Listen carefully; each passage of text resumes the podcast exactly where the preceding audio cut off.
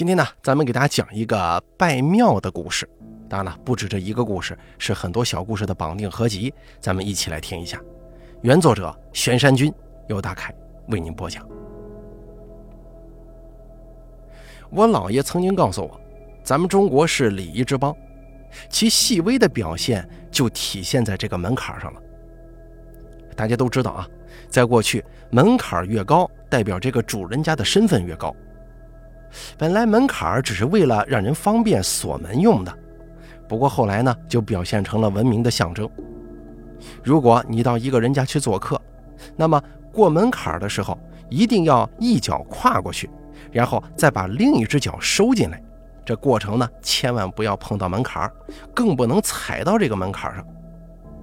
门槛这个时候就象征着主人家的肩膀，谁能容忍你踩在自己肩膀上呢？我当时很受教，所以不论去别人家还是进庙宇，都不会碰到门槛，很注意这一点。当我的物理老师说：“牛顿说了，我是踩在巨人的肩膀上，才有了今天的成就。”我就跟我老师说了这个故事。我说：“牛顿真是个不懂礼貌的人。”老师说：“所以过去把他们叫蛮夷呀。”我姥姥说。如果踩了庙宇的门槛是一定会受到神明的惩罚的。我并不相信这个，我从不拜庙宇，我更理解我姥爷所说的礼貌的含义。不过，我有一个远房表哥，他非常信鬼神，是逢庙必拜呀。有一天，他就出事了。那天呢，他从他们村子到狼窝屯这个地方，路上经过一个破败的小庙。他这个人呢，对庙特敏感，或许因为他对自己的不满足，又希望神明可以帮助他吧，所以他见到庙就要拜上一拜。他进去的时候啊，里面供的既不是观音菩萨，也不是道德天尊，而是一个大姑娘的塑像。在中国道教，女神还是蛮多的，他也不管三七二十一，跪下就拜求保佑。但是此后呢，他就遇上怪事了。比如一个人在家睡觉的时候，往往会看到一个大姑娘站在他窗外看他，把他看的是心头发毛。有时候他总觉得有人跟着自己，一般呢都是在走夜路的时候，什么话也不说，就这么看着他，跟着他。他担心是被好朋友给缠上了，而且是个很难缠的好朋友，他都快崩溃了。就去找了神婆。神婆说：“没错，你猜对了，确实是被好朋友跟上了。而这个好朋友呢，很显然是个女的，因为他都已经看到那个女的在窗户外看着他了嘛。不过呀，这个女鬼跟咱们想象中的不一样，她挺漂亮的，可能也就十六七岁的样子。要说有这么一个小姑娘来缠咱们，咱们不得乐的啊，都不知道自己姓什么了呀。”可偏偏她是一个女鬼呀！虽然女人跟女鬼只有一字之差，但却谬以千里了，正儿八经的两个世界的人。人鬼殊途啊！因为人与鬼接触了，阴气就吸收的多，这样人体就会阴阳失调，人会得一种器官上的疾病，或者是内分泌紊乱。可是表哥呢，偏偏就被这个好朋友缠上了，神婆也没有别的办法，就说恐怕呀，你得跟他结婚。他这么缠着你，又不伤害你，就是这个意思。但如果你拒绝，他可能恼羞成怒，把你干掉。但是如果你跟他结婚了，也就是冥婚，那么你阴气入体太多，到时候你还是个死。总之，你死定了，只是早死跟晚死的问题。如果你想晚点死，我就给你做个法，帮你们结婚。如果你想早点死，你就快点走吧，你别死我这儿，我还得做生意呢。表哥想，这多活一天是一天呐，反正也没别的办法了。而且，万一这个女鬼是那种为了爱情可以牺牲的女子呢？到时候就跪下求她放过自己，她不就能一直活下去了吗？于是啊，就让神婆帮他忙。神婆当场就给做了法，因为必须要查到这个女鬼的家在哪儿。虽然是冥婚，但你看人家这么年轻，怎么说也是个黄花大姑娘鬼呀。一定是要明媒正娶的。这一查不要紧，就查到这个女鬼的家了。就是我表哥拜过的那个庙。神婆就问我表哥：“你是不是在这拜过呀？”表哥说是。神婆说：“哎呀，傻小子，不是什么庙都能拜的，这不是神庙，而是姑娘庙。姑娘庙就是那些没满十八岁就死掉的女孩子，因为没有成亲，又入不了祖坟，就成了孤魂野鬼。家人为了不让其受苦，就给他盖个庙，也好纪念他。你去拜他，还表现出了那么诚心的样子，而且你这小伙长得还挺俊。我要是个女鬼，我也看上你了呀。”这可不能全怪人家这姑娘，你跟这个女鬼怎么说都算是自由恋爱，还是拜堂吧。我表哥那年也就二十五六岁的样，冥婚之后啊，这个身体是日渐虚弱，一年之后就没有办法劳动了，没过三十就死了。听完这个故事，我觉得我不拜庙，搞不好还是正确的选择呢。有一种酒叫女儿红，女儿出生的时候把酒窖藏。等女儿十八岁出嫁时拿出来喝，可是如果女儿没满十八就去世了，那么那酒啊就叫花雕。我更喜欢喝花雕酒，却不喜欢拜庙，因为不是所有的事儿都是那么的浪漫和凄美的。好久没给大家讲这个人性的故事了啊，今天给大家说一个骗保险金的故事吧。说的是某男有一妻一子。某一年，他做生意赔了钱，他就整天在这个水库附近钓鱼消遣。他买了一支很长的竹竿，藏在水库边每次去钓鱼都用竹竿在水库各处水湾这里捅捅，那里捅捅，说是要找这个鱼窝子。后来啊，他还带着妻子一块去钓鱼呢。过了一段时间，他给妻子买了一份三十万元的人身保险，受益人填的是他。在一个雨后路滑的日子，他跟妻子说一起去娘家亲戚那边转一转，妻子就同意了。于是呢，该男子骑着摩托车带着老婆就走了。夫妻俩在亲戚家玩了一下午，晚饭后喝了酒，男的骑着摩托就带着老婆往家走。途经水库大坝这边，坝上的泥泞路面很多呀。骑到水库的某个地方之后，男的忽然一拐车把，把摩托车开进了水库里。老婆跟他就都落水了，但是他会游泳啊，并且熟悉水库周围的地形，他从水里爬出来了。老婆不会游泳，就在水中挣扎。他说：“你等着，我找东西救你去。”然后跑去拿出藏好的竹竿。这落水的人总会有一种抓紧救命稻草的紧迫感啊！老婆紧紧地抓住丈夫伸过来的竹竿，丈夫也大声喊：“抓紧了，我拉你上来。”然后丈夫握紧竹竿，使足力气，把老婆向深水处给按进去了。过了一会儿，水底下没动静了，这竹竿太长，不容易毁灭，他只好扔进水库较远的水边。第二天一早，男人找人帮着寻找打捞老婆的尸体。这个悲伤痛苦的男人诅咒着老天爷，用一场交通意外不公平地带走了他心爱的妻子。只留给他一个儿子，但是那位亲戚产生了怀疑。他是妻子的娘家人，知道这个男的在近期买了人身保险，也知道男的近期缺钱。他怀疑这场意外来的是不是太凑巧了？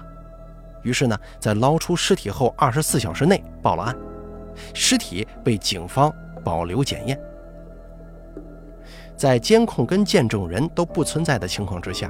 警察唯一能拿到的就是男人的口供，但是一个心思极为细腻的男人，嘴巴是那么容易撬开的吗？很难说。聂氏突破法有没有起作用？法医在检验尸体的时候啊，发现女人身上有不规则的圆形疤痕。天意昭昭啊，那个被用作凶器的竹竿居然顺着水流飘到勘察现场的警察面前了。竹竿一端的圆形口正好跟女尸身上的疤痕相吻合。警察为了把证据落实，走访了水库周边可能用到竹竿和出售竹竿的人。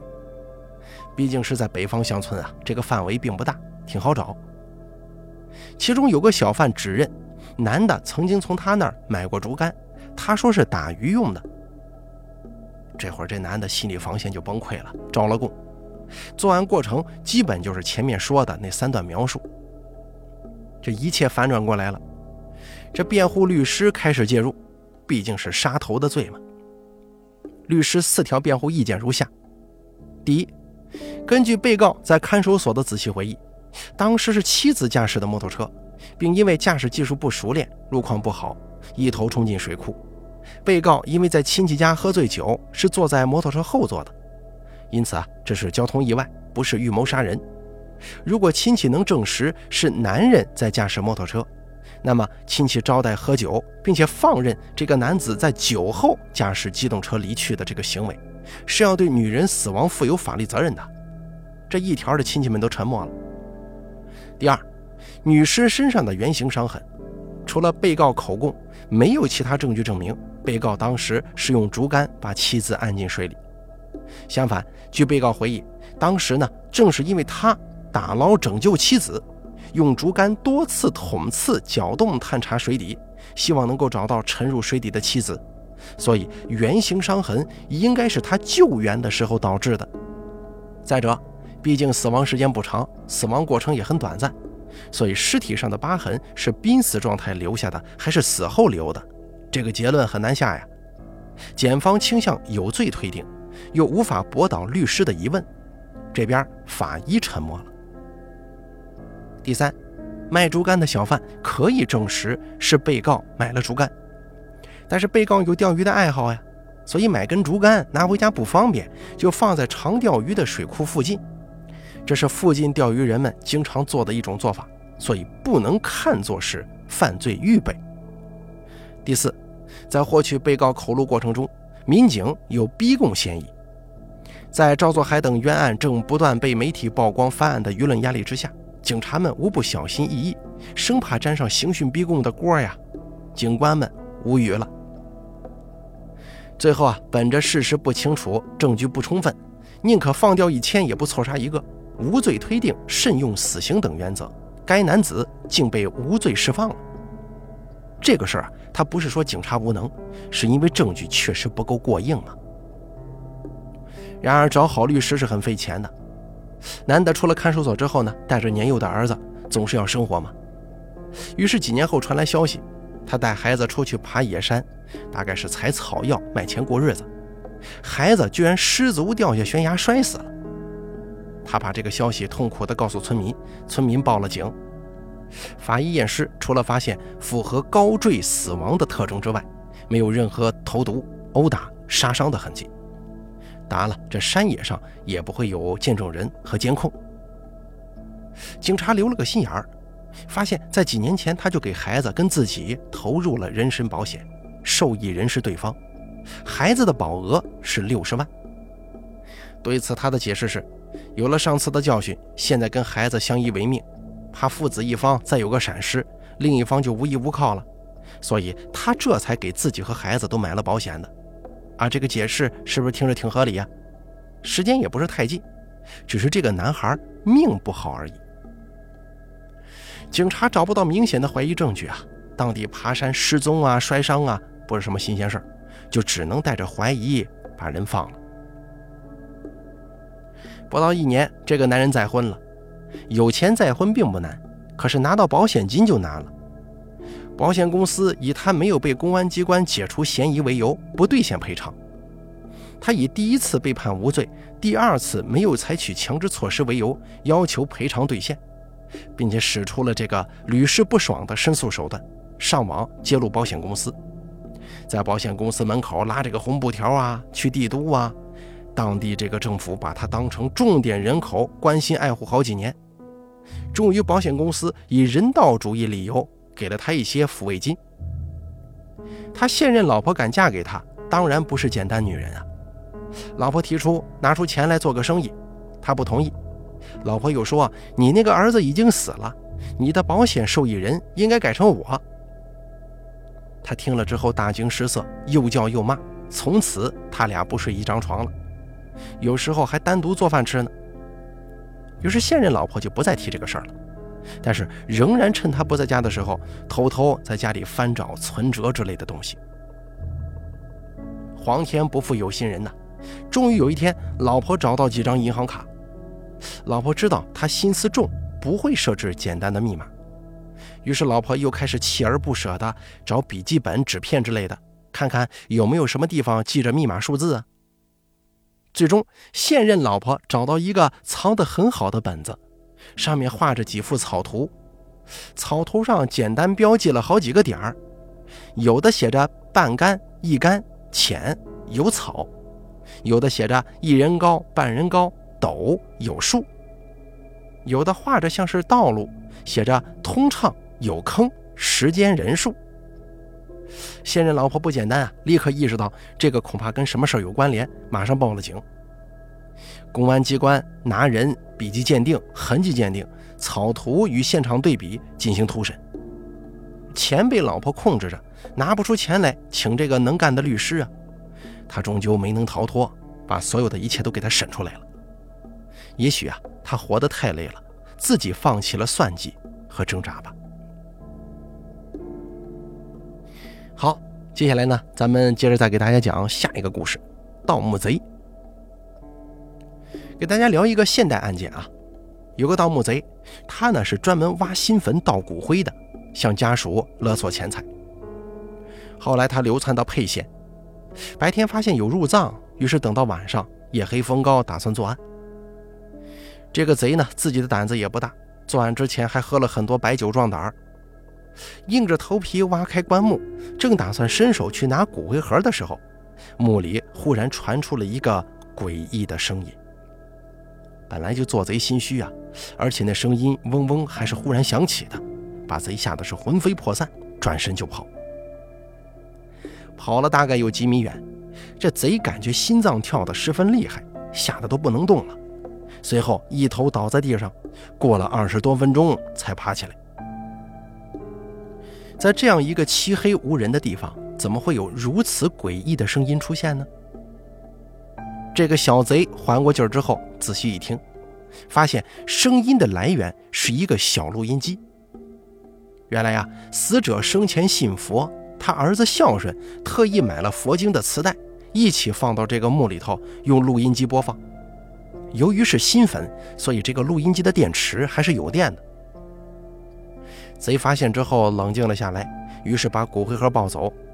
在距离坟地几十米的地方，恰好有一座桥，他打算把骨灰盒藏到桥下比较隐蔽的地方。桥下很暗，漆黑一片。他蹑手蹑脚地来到桥下，可就在这个时候，他眼前忽然立起了一个人影。